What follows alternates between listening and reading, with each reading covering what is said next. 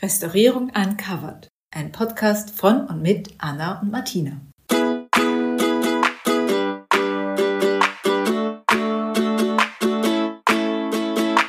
Hallo und herzlich willkommen. Wir sind Anna und Martina, beide akademische Steinrestauratorinnen aus Wien. Und wir geben Folge für Folge Einblicke in die Welt der Konservierung und Restaurierung. Reden über Realitäten und Klischees, Fakten und Irrtümer, Alltagsgeschichten und Special Moments. Und jetzt geht's los. Hallo liebe Anna. Hallo liebe Martina. Und hallo an alle da draußen. Erstmal frohes neues Jahr.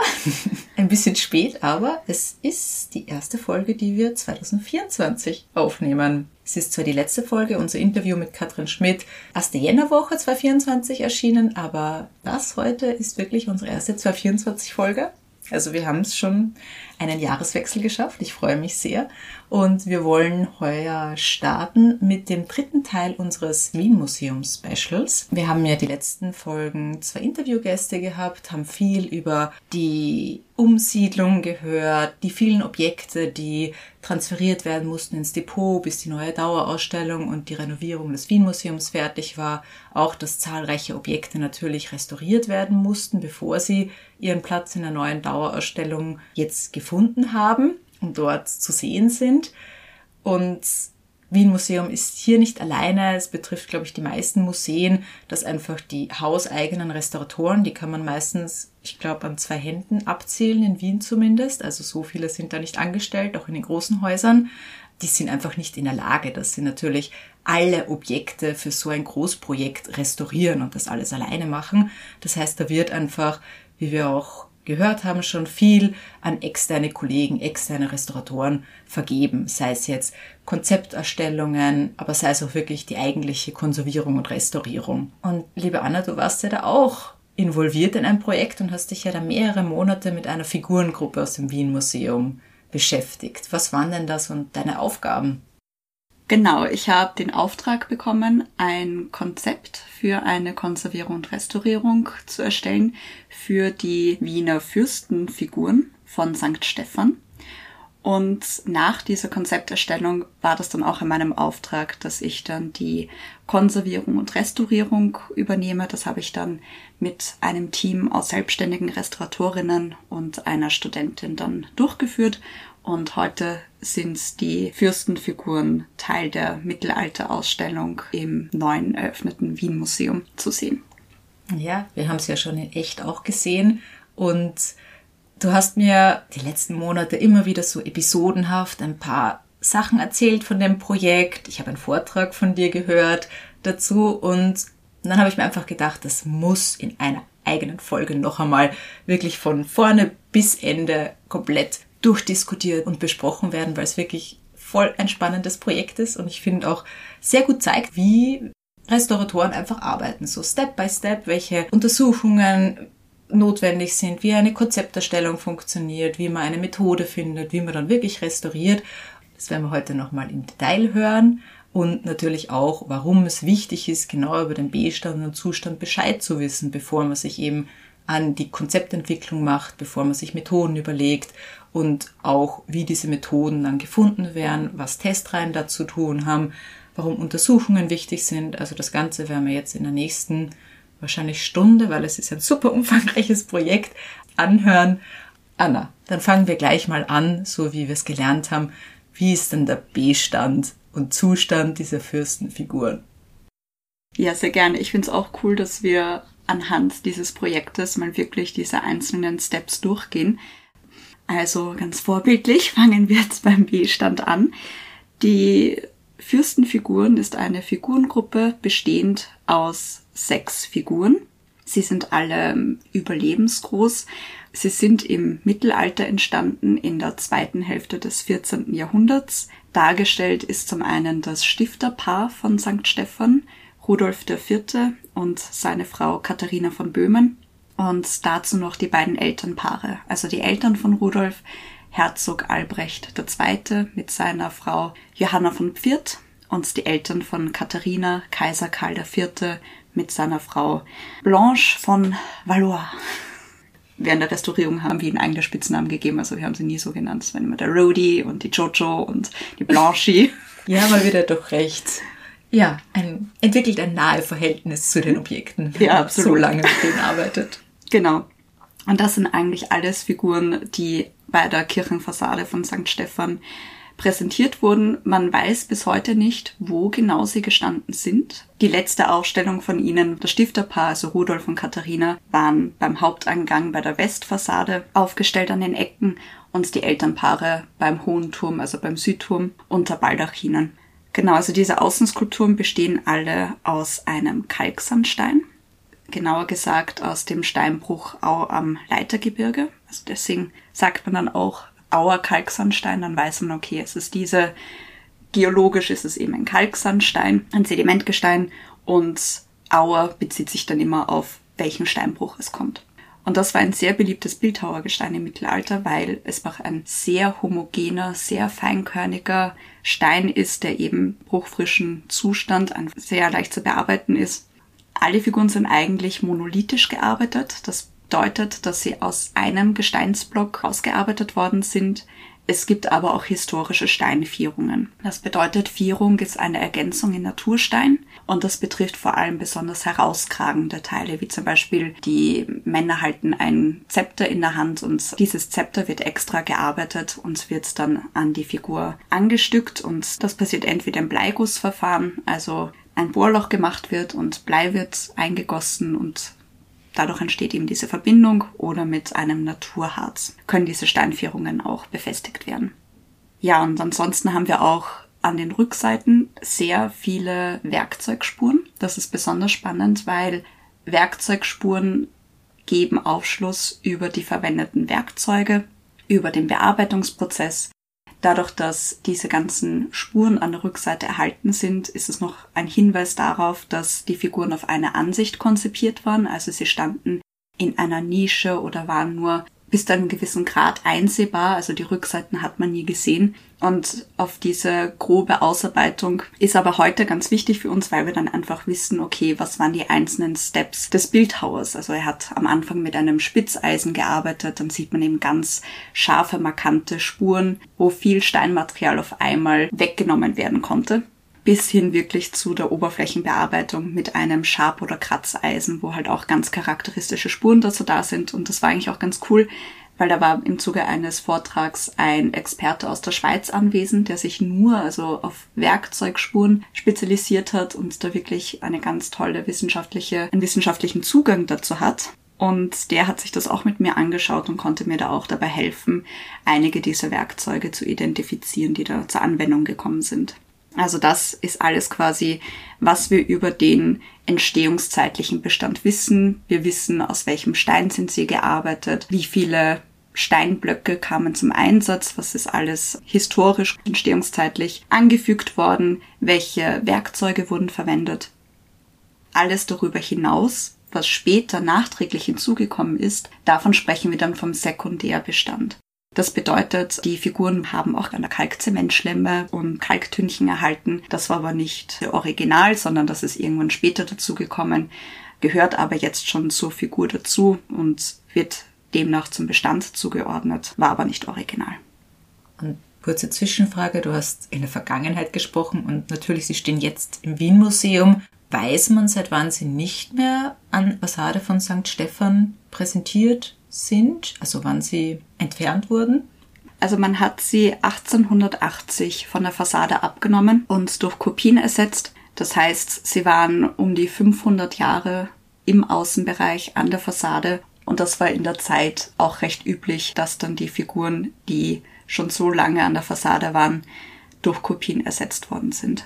Genau, eben im 19. Jahrhundert hat man oft die originalen Fassadenschmuck, eben Skulpturen in erster Linie abgenommen, weil sie einfach durch die lange Bewitterung teilweise die Konturen verwaschen waren, die Oberflächen stark angeraut, vielleicht die Figur auch wirklich schon so stark verwittert, dass es einfach nicht mehr ersichtlich war, was dargestellt war. Und man wollte natürlich aber, dass es noch für den Betrachter von außen erkennbar ist. Und dann ist man einfach so vorgegangen, dass man diese Skulpturen abgenommen hat. Man hat sie dann entweder eben ergänzt, eine Form gemacht und entweder sozusagen abgegossen, also aus Kunststein nachgebildet oder wirklich eben aus Naturstein nachgemacht und diese Kopien dann wieder an die Fassade gesetzt. Die Originale sind dann eben, wie es im Wien-Museum der Fall war, in ein Museum, eine Sammlung übergegangen oder eben wahrscheinlich viele auch in irgendwelchen Kellern oder vielleicht sogar zerstört worden. Also das muss man sich, glaube ich, schon vor Augen führen, dass man viel, was man jetzt an mittelalterlichen Gebäuden, an Fassadenschmuck sieht, an Skulpturen, dass da viel wahrscheinlich nicht mehr original ist. Und natürlich auch im Zuge, wie es dann eine Kopie angefertigt wurde, hat man das natürlich vielleicht nicht ganz originalgetreu machen können, weil man einfach das nicht mehr gut gesehen hat oder machen wollen, weil man es halt ein bisschen im Zeitgeschmack auch angepasst hat und dementsprechend überformt oder anders ausgearbeitet hat.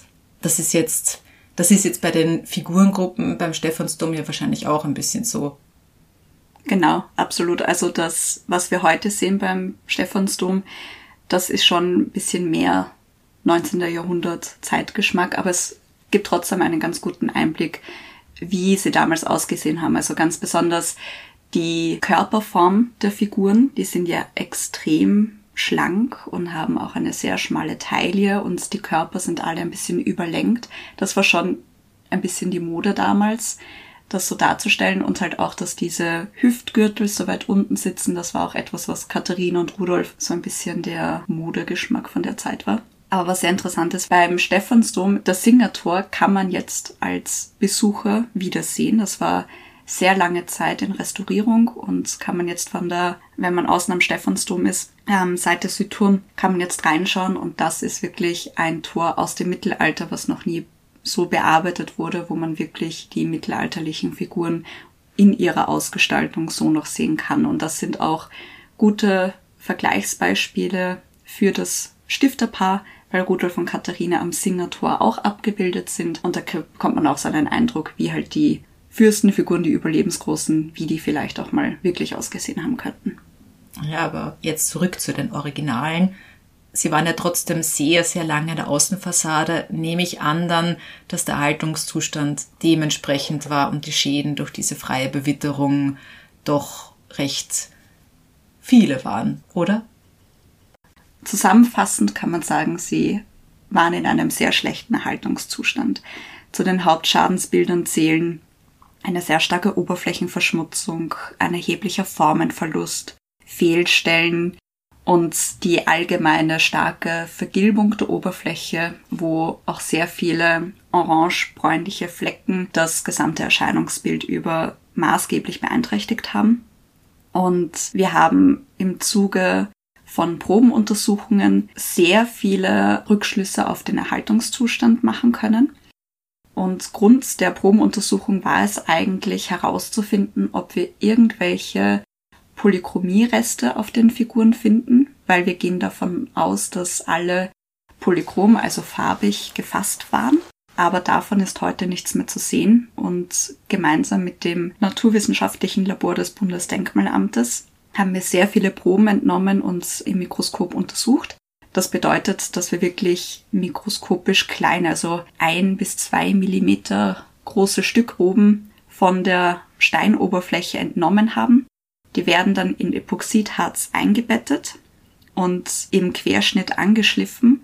Und diesen Querschnitt schaut man sich dann im Mikroskop an. Das ist dann ein sogenannter Querschliff, den man dann hergestellt hat. Und im Mikroskop kann man diesen Querschnitt dann im im Auflicht, im UV-Licht, im Polarisationslicht und auch im Rasterelektronenmikroskop sich anschauen. Also man hat da eine ganze Bandbreite an verschiedenen Untersuchungsmöglichkeiten, die dann eben einen zeigen, was alles sich auf der Steinoberfläche befindet oder wie die Steinmatrix selbst beschaffen ist.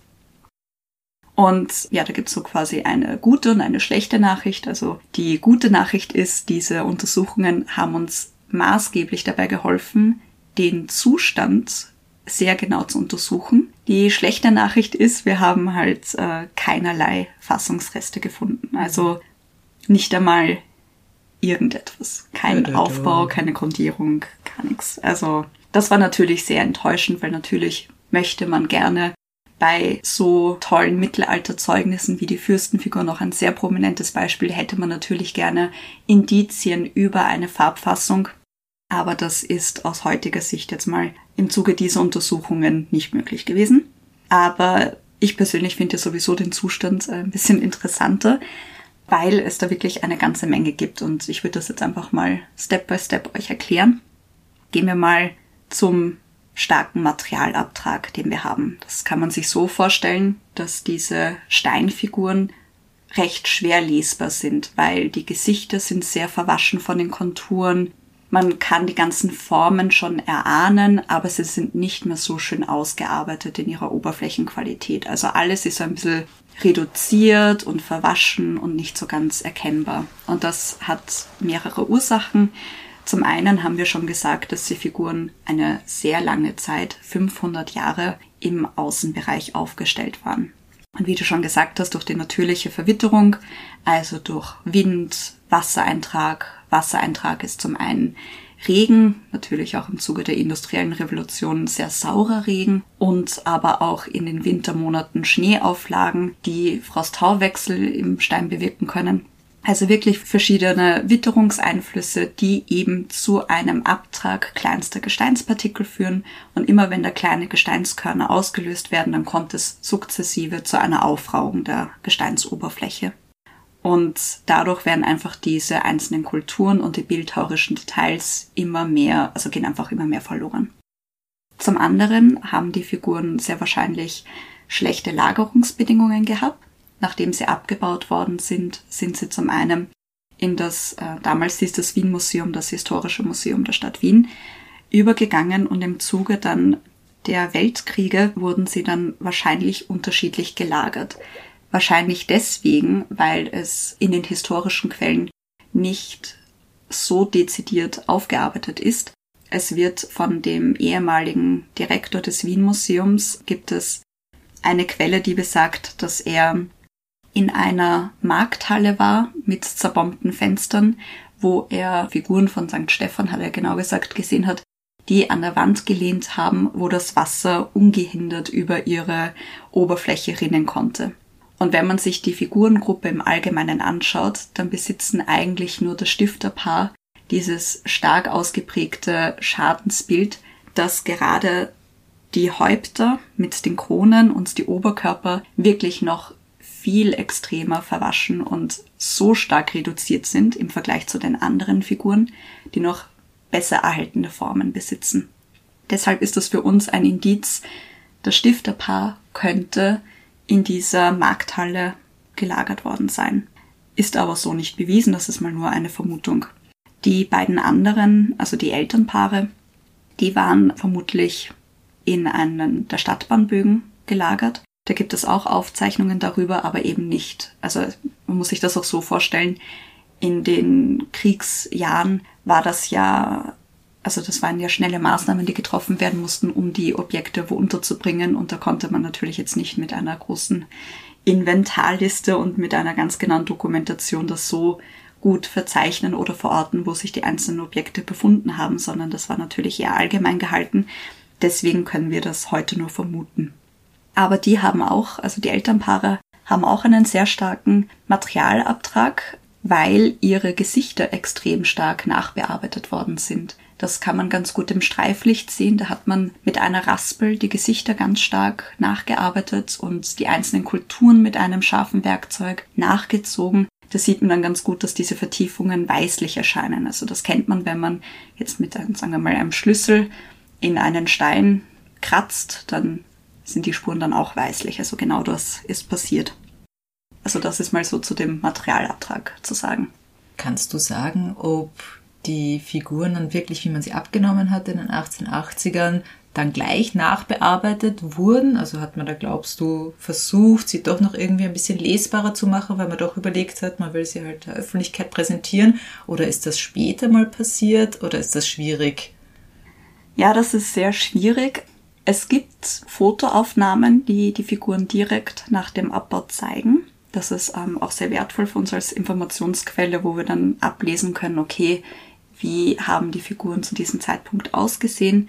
Da ist von dieser Nachbearbeitung noch nichts zu sehen, also wird das nachträglich auf jeden Fall geschehen sein. Und da gibt es jetzt verschiedene Varianten. Entweder im Zuge der Kopienherstellung, dass man sagen wollte, der Bildhauer, okay, er, hat auch viel ergänzt von den Formen, um es für die Kopienherstellung leichter zu machen. Da kann ich mir auch gut vorstellen, dass solche Details noch einmal nachgezogen worden sind, damit es einfach für ihn klarer ist. Oder aber auch nach der Lagerung, wo vielleicht im Zuge einer Restaurierung gesagt worden ist, gut, man versucht die Lesbarkeit zu verbessern und zieht diese Formen nach. Also das ist da schwierig zu einzuordnen. Ich glaube, das waren ja noch nicht alle Schadensbilder. Ich erinnere mich dunkel, wie ich sie gesehen habe vor der Restaurierung. Die hatten ja noch ganz andere Probleme, die Figuren. Mhm. Dunkel ist ein guter Tipp.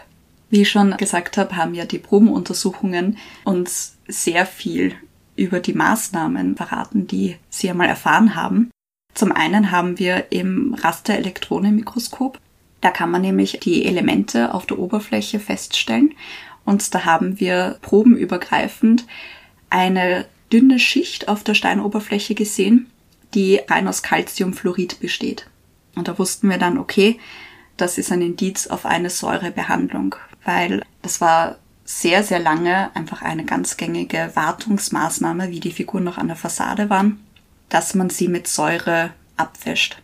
Weil Säure, das funktioniert super, da geht's, die ganzen Krusten gehen weg, der ganze Schmutz, aber halt leider auch der Stein, weil natürlich Säure sehr aggressiv ist und da hat man Hexafluorid Kieselsäure auch gerne angewandt und das wäre zum Beispiel jetzt eine Möglichkeit, weil die Säure an sich löst das Bindemittel aus dem Stein. Also wir haben hier einen Kalksandstein und der Kalk ist das Bindemittel, der die einzelnen Sandkörner miteinander verbindet und verkittet. Und dieser Kalk wird durch die Säure gelöst und fällt an der Oberfläche erneut aus und bildet eine Schicht, geht aber eine Verbindung mit den Produkten aus dieser Hexafluorid-Kieselsäure, also mit dem Fluorid ein und wir erhalten Calciumfluorid. Und das Problem bei diesem Vorgang ist, dass sich eben auf der Oberfläche eine dünne, aber extrem harte Schicht bildet. Und so eine Wehrschicht ist sehr, sehr schlecht für den Stein, weil der natürliche Feuchtigkeitstransport gestört oder geschädigt wird. Wie die Figuren halt noch an der Außenfassade war und es regnet, dann nimmt der Stein an Schwachstellen Feuchtigkeit auf, kann sie aber nicht gleichmäßig wieder abgeben, weil wir diese Sperrschicht haben. Das heißt, das Wasser muss sich neue Wege suchen, beansprucht Zonen viel stärker und es bilden sich Schwächezonen heraus und der Stein wird quasi sehr mürbe hinter dieser dichten Schicht und es bilden sich Schalen und irgendwann fallen diese Gesteinsschicht auch ab, wenn der Stein dahinter schon so zerstört ist. Und das haben wir auch an den Fürstenfiguren, dass es einfach Oberflächen gibt, die sehr dicht, glatt und hart sind und welche, die einfach extrem aufgeraut sind. Das sind halt diese Flächen, wo diese letzte Calciumfluoridschicht einfach schon abgebrochen worden ist, weil die Steinzone dahinter schon so geschädigt wurde. Genau, vielleicht überhaupt hier noch zu sagen, Wasser begünstigt die meisten Schadensmechanismen, mit denen wir zu tun haben. Sei es eben, wie du jetzt sagst, eine Zersetzung von Bindemittel trägt dazu bei, dass sich einfach ein Gesteinsgefüge auflockern kann, weil Wasser einfach Lösungsprozesse in Gang setzt. Wasser ist mit Frost-Tau-Wechsel in Kombination immer ganz, ganz böse, weil es einfach zu Frost-Tau-Schäden führt, weil wenn Wasser friert, nimmt sein Volumen zu und sprengt einzelne entweder Gesteinskörnchen oder ganze Schollen ab. Wasser begünstigt Mikrobiologie, das Wachstum. Ja, also Wasser ist einfach begünstigt einfach sehr viele Schadensprozesse, genau. Genau. Ja, und wegen dieser Säurebehandlung, also das ist halt auch der Grund dafür, dass wir heute keine Polychromie-Reste mehr auf den Figuren haben. Das wurde auch schriftlich dokumentiert, dass Knaben auf die Kirchenfassade geschickt worden sind mit Kübelsäure und Bürsten bewaffnet und da haben die ordentlich geschrubbt, ne? Also, ja, es ist halt nachher dann wirklich sauber. Also das ist mal das eine Problem, die Säurebehandlung. Darüber hinaus haben wir das Schadensbild von, diesen, von dieser stark vergilbten Oberfläche mit diesen orangebraunen Flecken. Das kommt von einer Öltränkung. Das ist an sich nicht unüblich, weil für die Vorbereitung einer Steinfigur für eine polychrome Fassung wurden sie mit heißem Leinöl imprägniert, weil der poröse Stein der saugt ja sehr viel und das Leinöl reguliert diese Saugfähigkeit. Wenn man das nicht machen würde und die Farbe auftragen würde, dann würde der Stein das Bindemittel der Farbe an sich saugen und die Farbe würde auf dem Stein nicht halten, würde abkreiden, abfallen. Also das ist zur Vorbereitung für eine Farbfassung ganz üblich und das wurde bei den Fürstenfiguren auch sicher so gemacht. Später hat man dann auch Öltränkungen mit Leinöl auch sehr gerne im Zuge von Wartungsarbeiten durchgeführt, um den Stein zu festigen. Also wenn der Stein schon ein bisschen gesandet hat, hat man den auch mit Leinöl eingelassen. Das war einfach eine Festigungsmaßnahme, auch im, um ihn zu hydrophobieren, also die Oberfläche wasserabweisend zu machen. Also das war ganz gängig.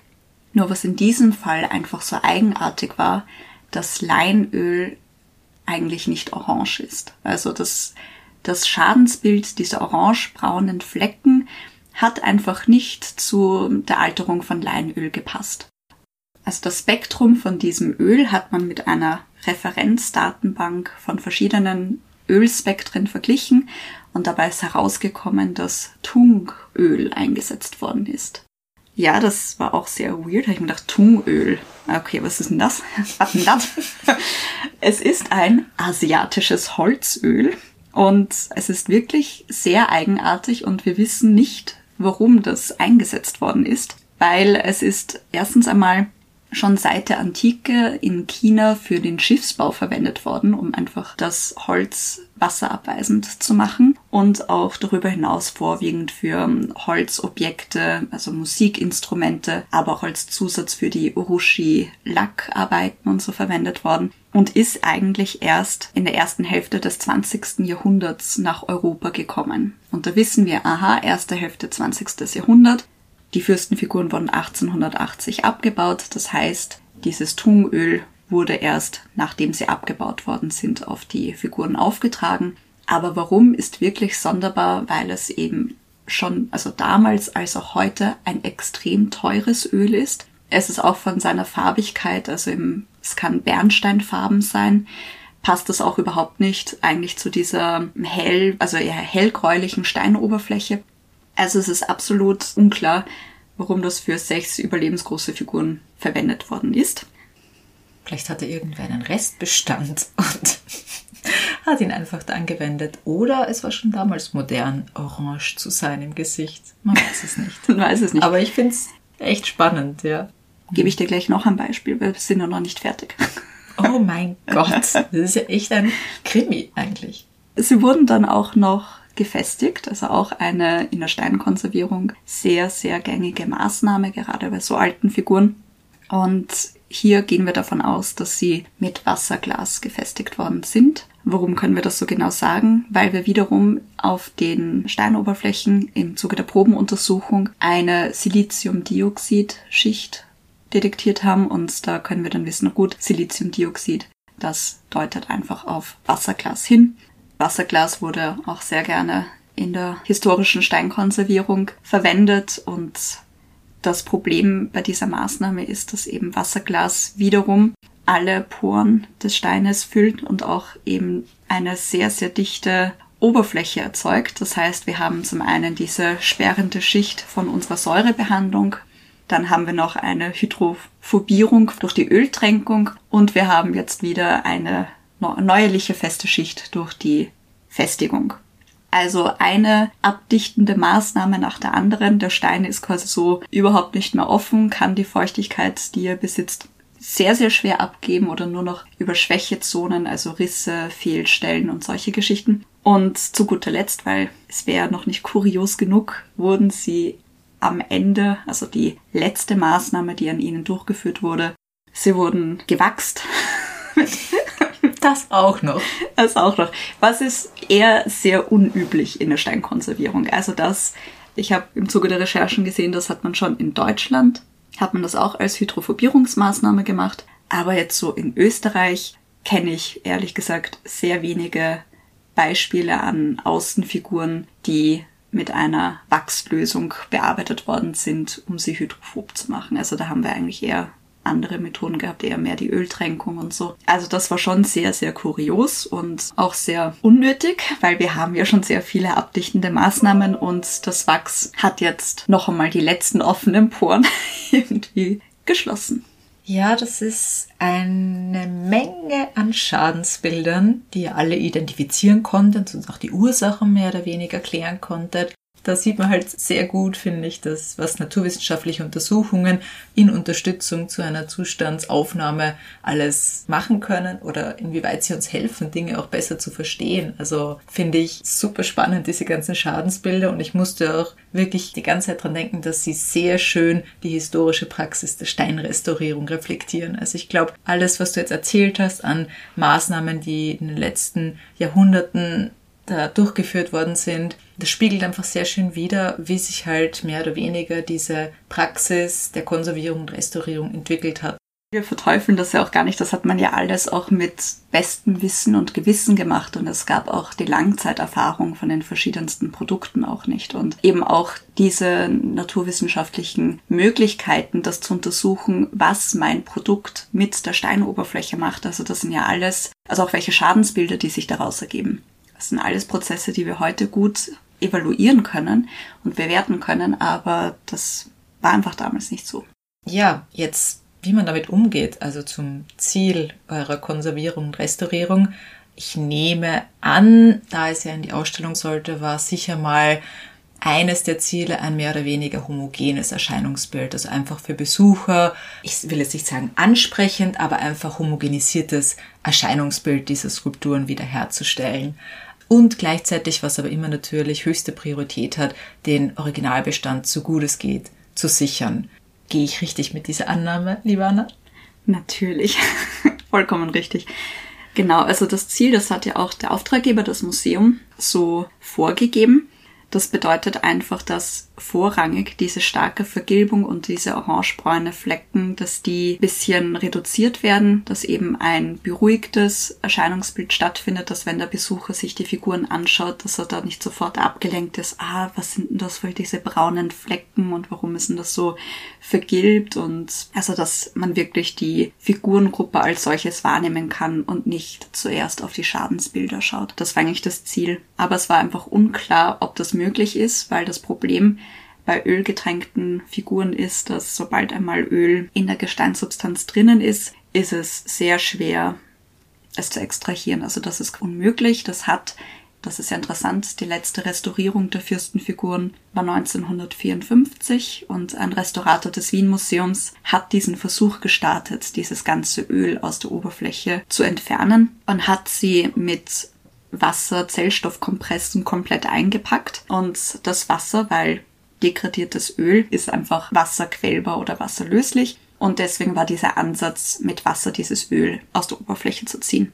Was ihm zum Teil gelungen ist, er hat dann davon berichtet, dass diese Zellstoffkompresse komplett orange gefärbt war und dass er schon den Eindruck gehabt hat, dass er jetzt viel Öl herauslösen konnte. Aber so einfach ist es nicht weil die Figuren wurden ja einfach mehrfach vermutlich mit Öl behandelt. Und das Problem bei Öl ist, weil es eben auf Umgebungsfeuchte und Wassereintrag sehr empfindlich reagiert, man kann nicht vorhersagen, werden meine vorhandenen Ölflecken größer, wandert das Öl, extrahiere ich dadurch mehr Öl aus der Tiefe und ich habe ein viel ausgeprägteres Schadensbild, kann ich sie wirklich komplett entfernen. Das sind einfach so viele Unsicherheitsfaktoren, dass man heute gar nicht diesen Versuch unternehmen würde, bei so großen Figuren einfach davon auszugehen, ja, jetzt entfernen wir mal das Öl daraus. Also das ist so gar nicht möglich sagen immer so eine kleine Überraschung, was dann passiert. Also Überraschung nicht vielleicht immer im positiven Sinne, aber man kann einfach nie sagen, wie sich das Ganze auswirkt, wenn man einmal anfängt zu extrahieren.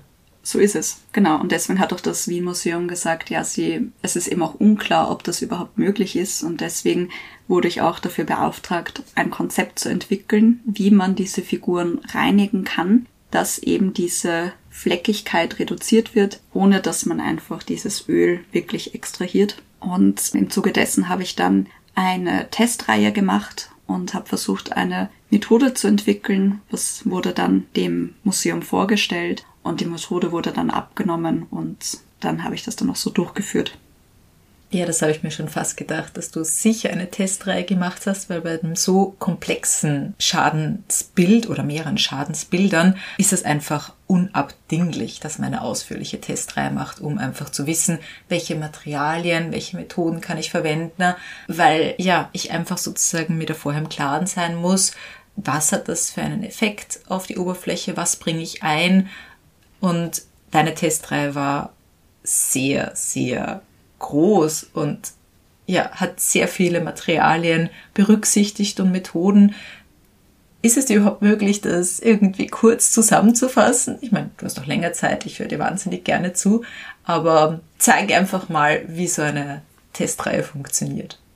Mhm. Ja, ich kann es schon zusammenfassen, also es artet nicht aus. Sagen wir mal so, ich habe probiert zu Beginn einmal diese, nachdem wir den B-Stand und Zustand so genau aufgenommen haben, zu sagen, wie kann ich meine Steinoberfläche charakterisieren? Wie reagiert sie? Wie verhält sie sich?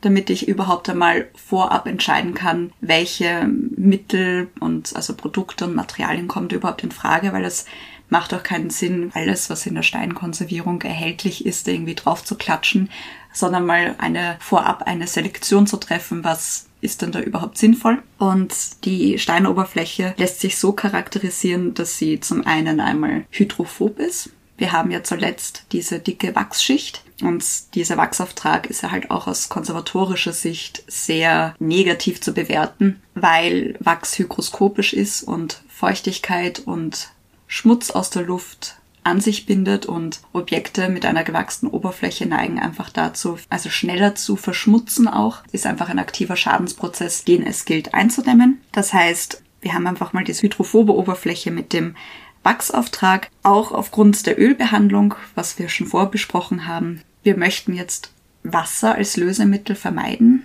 weil wir einfach dann nicht vorhersagen können, wie das Öl darauf reagiert. Wir wollen es ja nicht, das Schadensbild ja nicht noch mehr verstärken. Und wir haben auch sehr stark variierende Oberflächenbeschaffenheiten. Also wir haben auf der einen Seite sehr stabile und feste Oberflächen aufgrund dieser Calciumfluoridschicht. Wir haben aber auch sehr poröse Oberflächen, die sehr aufgeraut sind. Zwar im trockenen Zustand stabil, aber bei Durchfeuchtung können sie auch leicht entfestigt sein. Das heißt, man muss auch eine Methode entwickeln, die sehr oberflächenschonend ist. Also jetzt nicht mit Bürste und Säure bewaffnet, sondern vielleicht einfach eine Methode wählen, wo die Oberfläche nicht so sehr beansprucht wird. Das heißt, die Konklusio daraus war, okay, wir brauchen zunächst einmal ein unpolares Lösemittel, damit wir den Wachsauftrag entfernen können. Wir wollen jetzt die Oberfläche nicht mit einem Lösemittel unbedingt tränken, das eben auch Öl gelöst werden kann, sondern versuchen eher an der Oberfläche zu bleiben, nur die Oberfläche zu benetzen. Und es soll eben eine nicht so starke mechanische Beanspruchung sein. Da war dann schnell klar, okay, wir brauchen Gele und oder Pasten oder auch eine Laseranwendung. Und da gibt es jetzt eben verschiedene Produkte, die wir getestet haben. Man muss auch dazu sagen, getestet wurde an der Rückseite von Rudolf und von Blanche. Also man versucht, eine Stelle sich auszusuchen, die sehr repräsentativ ist. Das bedeutet, wo alle festgestellten Schadensbilder vorkommen, die aber jetzt nicht einsehbar ist, falls eben etwas nicht funktioniert oder so, dass das halt, dass es jetzt nicht dann zu einem großen oder zu einem weiteren Schaden führt, dass diese Testflächen auch eher klein gehalten werden, also dass man jetzt nicht gleich sagt, okay, klatscht es jetzt mal auf die Hälfte des Gesichts drauf oder also man versucht jetzt nicht auf der Vorderseite was zu machen, sondern einfach repräsentativ, in auch einer repräsentativen Größe an der Rückseite das zu machen. Und genau, das haben wir dann noch so durchgeführt. Und getestet haben wir jetzt zum einen Peel-Off-Pasten. Das sind in der Steinkonservierung gebrauchsfertige, hochpastöse Pasten, die sehr stark alkalisch sind, weil sie einen Ammoniakzusatz haben. Die kann man dann mit der Spachtel auftragen und nach einer gewissen Einwirkzeit bilden sie eine abziehfertige Konsistenz und deswegen heißen sie auch Peel-Off, weil man sie dann einfach abzieht. Ja, sie hatten auch leider diesen Effekt, also sie haben die erste Kornlage auch abgezogen, also das war eine eindeutig viel zu aggressive Methode, also das ist dann gleich einmal ausgeschieden, aber es war ein interessanter Gedanke zu sagen, okay, man trägt etwas auf, was man abzieht und es ist keine weitere Bearbeitung vonnöten. Dann haben wir gesagt, gut, wir probieren verschiedene Gele aus. In der Konservierung gibt es fachübergreifend extrem viele Gele, die auf unterschiedlicher Basis funktionieren. Wir haben Gele getestet, die in Gelform bleiben, die einen Lösemittelzusatz haben. Das Problem bei diesen Gelen ist, dass man trägt sie auf, sie können einwirken, aber die Nachreinigung ist dann halt natürlich auch ein bisschen aufwendiger, weil sie in Gelform bleiben und dieses Gel in den einzelnen Poren von der porösen Steinoberfläche hängen bleiben. Das heißt, die Nachreinigung ist eigentlich sehr zeitintensiv, was wir eigentlich so nicht wollten. Und es gab auch eigentlich nicht einen guten Reinigungseffekt. Also das hat jetzt nicht so gut gepasst. Vielleicht zu Gelen insgesamt sozusagen, eben Gele machen genau das, was wir eigentlich wollen, besonders in deinem Fall, den du jetzt gerade beschrieben hast. Das sind nämlich Lösemittel, die, die meistens sind ja flüchtig. Also jeder weiß, dass Alkohol oder wenn ich einen Nagellackentferner habe, das verdampft recht schnell, wenn ich es offen lasse oder einfach offen herumstehen lasse. Das heißt, ich garantiere durch die Gele, dass diese Lösemittel, die ich verwenden will, länger an der Oberfläche bleiben und zwar eben an der Oberfläche bleiben. Also auch nicht in den Stein hineingesaugt werden, sondern wirklich schön an der Oberfläche, wo ich diesen Kontakt über längere Zeit herstellen will, dass sie dort verbleiben und wirken können. Und dafür sind Gele halt einfach super, weil sie halt auch nicht in den Stein hineinwandern, eben und einfach genau das machen, was man in dem Fall will. Kurzer Einschub war das nur. Ja, sehr wichtig, sehr, sehr wichtiger Einschub, danke. Und es gibt halt eben auch da verschiedene, ebenso viele verschiedene Arten. Was wir dann auch getestet haben, waren dann Agargele. Das ist nämlich eine besondere Form, weil man diese Gele im warmen Zustand appliziert und sie werden dann fest, so dass man sie dann auch abziehen kann. Und Agar kennt man vielleicht eben, das ist so der vegane Gelatineersatz, den man auch im Supermarkt kaufen kann. Das sind einfach Algen, also pulverisierte Rotalgen, die eben mit Wasser dann gelieren und das kann man dann halt auch ganz gut einstellen. Genau, die haben wir auch getestet und das hat eigentlich sehr, sehr gut funktioniert. Wir haben vor allem Benzine und Benzylalkohol getestet, um eben diesen Wachsauftrag zu entfernen. Das hat sehr gut funktioniert. Dann haben wir noch andere Produkte getestet, wie Ionenaustauscher Harze. Die sind vor allem in der Wasseraufbereitung sehr bekannt. Also das sind einfach so eine Paste, die auch mit Wasser angemischt wird. Also wir haben in diesem Fall Wasser, Ethanol eins zu eins genommen und das hat aber sehr ja, divergierende Ergebnisse geliefert. Also zum einen hat's super funktioniert, dann war es zu aggressiv, dann hat's gar nichts gemacht. Also das war einfach zu willkürlich. Dann gibt es noch Laser. Laseranwendungen sind in der Steinkonservierung auch sehr praktisch, wenn man möchte, dass die Oberfläche mechanisch wenig beansprucht wird, dass kein Lösemittel eingesetzt werden muss. Da werden einfach, da kann man die die Laserart, also wir haben jetzt Infrarot und Grünlicht getestet und die Impulsenergie einstellen, einfach mit welcher Intensität dieser Laserstrahl auf die Oberfläche geschossen wird. Und das funktioniert eigentlich auch so, dass dunkle Auflagen auf einer hellen Steinoberfläche einfach entfernt werden können. Das ist eben ein mechanischer Prozess und Laser ist natürlich, also das ist ja ein Mini-Punkt, also das ich weiß nicht, zwei Quadratmillimeter. Also da gibt es natürlich auch verschiedenste Laser, auch Fächerlaser, wo du größere Flächen bearbeiten kannst. Aber, aber wie ein Laserpointer. So. so wie ein Laserpointer, genau. Das heißt, es ist auch sehr zeitintensiv und ja auch sehr kostspielig und es wäre jetzt für die gesamte Oberflächenbearbeitung von neun überlebensgroßen Steinfiguren halt auch sehr unwahrscheinlich, dass das auch in, es muss auch in einer gewissen Zeit fertig werden für die Ausstellung. Kann man da auch nicht jahrelang daran rumlesen. Und deswegen war es für uns nur interessant zu wissen, weil wir eben diese braunen Flecken haben und auch diese Ölränder, dass man vielleicht am Ende zur Homogenisierung, wenn es noch störende Auflagen gibt oder irgendwelche Ölränder, die einem nicht gefallen, dass man mit dem Einsatz des Lasers die vielleicht auch ein bisschen zurücknimmt. Hat aber auch überhaupt nicht funktioniert. Das hat keine guten Ergebnisse gebracht. Und da war eigentlich recht schnell klar, okay, Agargele ist unsere Wahl, weil diese Gele, also ich persönlich habe auch schon viel Erfahrungen mit ihnen gesammelt. Äh, die habe ich mal im Zuge eines Praktikums in den Vatikanischen Museen kennengelernt. Dort wird das für alles verwendet, was jetzt auch nicht gut ist, weil es gibt in der Restaurierung kein Universalrezept. Also nur weil eine Methode bei einer, bei einem gewissen Problem gut funktioniert hat, heißt es nicht, dass es nochmal funktioniert bei gleichen Voraussetzungen. Und es gibt einfach Produkte und Materialien, die einfach für eine Sache ganz gut sind, aber nicht dann das Wundermittel. Also sowas gibt's nicht. Genau, ja, leider. Es gibt einfach kein Universalrezept. Es wird das Leben einfacher machen, aber auch weniger aufregend. Und deshalb ist es ja eigentlich auch so toll, dass wir diese Bandbreite an Materialien haben, die wir eben heranziehen können für unsere Testreihen oder für die verschiedenen Fälle, die es zu bearbeiten gilt.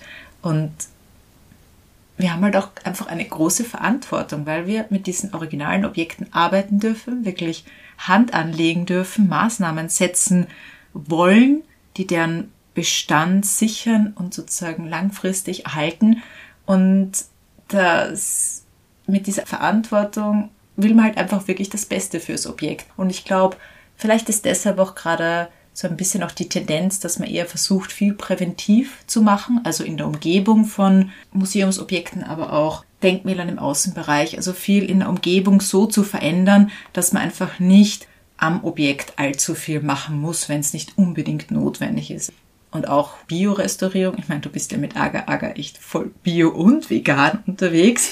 Das ist ja auch gerade so ein bisschen ein Trend, weil es natürlich auch von der Arbeitssicherheit und Toxizität von Materialien da einfach auch viel mehr dem Beachtung geschenkt wird, dass man halt auch Materialien verwendet, die jetzt nicht gesundheitsschädlich sind unbedingt. Also da ist Agar Agar ja eine tolle Wahl. Ich habe selber noch nie damit gearbeitet, fürs Kochen und Backen ab und zu. Aber ist das genauso wie in der Küche oder wie stellt man so ein Agar-Agar-Gel her? Ja, eigentlich wie in der Küche. Also ein Agar-Gel stellt man so her, dass Agar hast du in Pulverform vorliegen Du löst es im kalten Wasser auf und haust es in die Mikrowelle und kochst es einmal auf. Und da ist jetzt eben die Frage, wie stabil man das Gel haben möchte.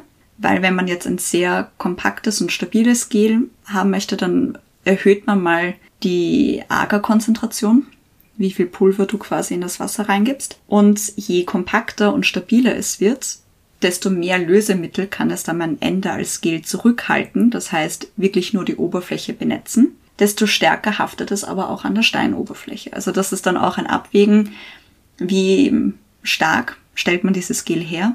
Wir haben da auch differenziert. Bei den stabilen Oberflächen haben wir ein stärkeres Gel genommen, was wir dann zweimal aufgekocht haben.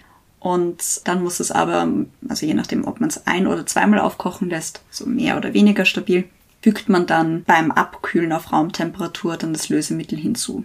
Dann haben wir da einfach solche großen Mischungen gemacht, also einfach so einen großen Messbecher voll mit dem warmen Gel, haben auch so einen Silikonspatel aus der Küche herangezogen und haben dann das Gel richtig aufgetragen. Dann haben wir die Einwirkzeiten erprobt und haben das jetzt mal nur eine halbe Stunde oben gelassen und haben dann, weil wir natürlich parallel an mehreren Figuren gearbeitet haben, haben wir extrem viele Eieruhren und Handywecker aufgestellt, damit natürlich die Einwirkzeiten kontrolliert eingehalten worden sind.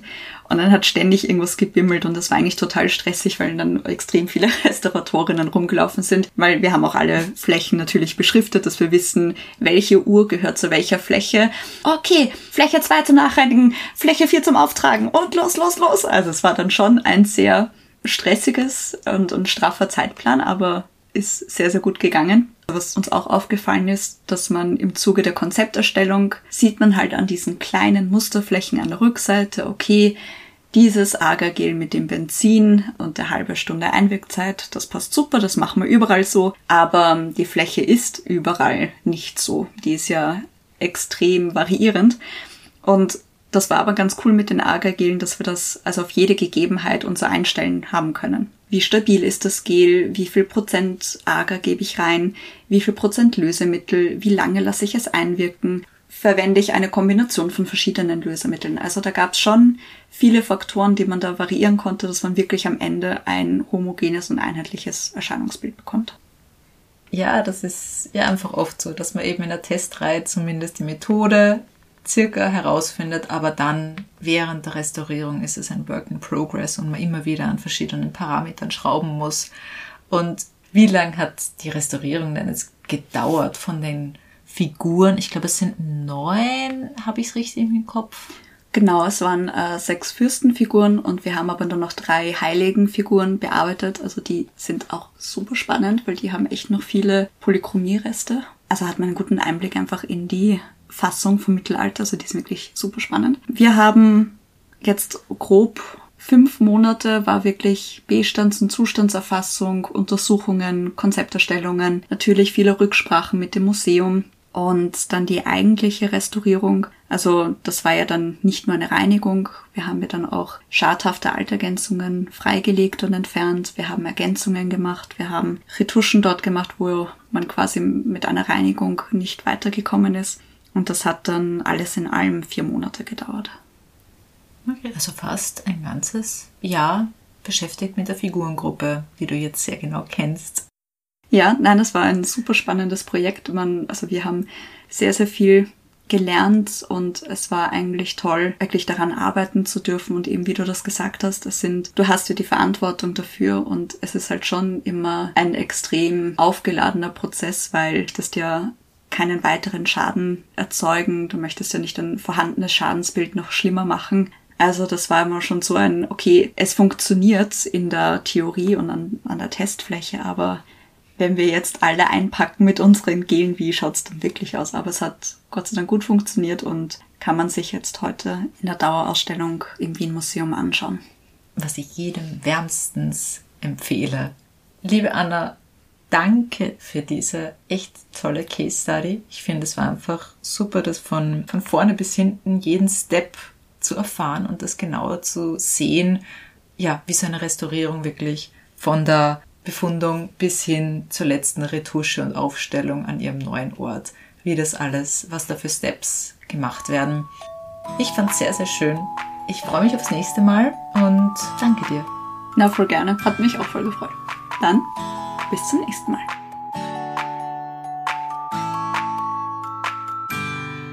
Bleibt nur noch eins zu sagen. Feedback und Anregungen sind erwünscht. Martina, wie kann man uns am besten erreichen? Einfach in die Podcast-Beschreibung schauen. Dort findet ihr unsere Mailadresse und unseren Instagram-Account. Bis zum nächsten Mal, liebe Anna. Bis bald, liebe Martina.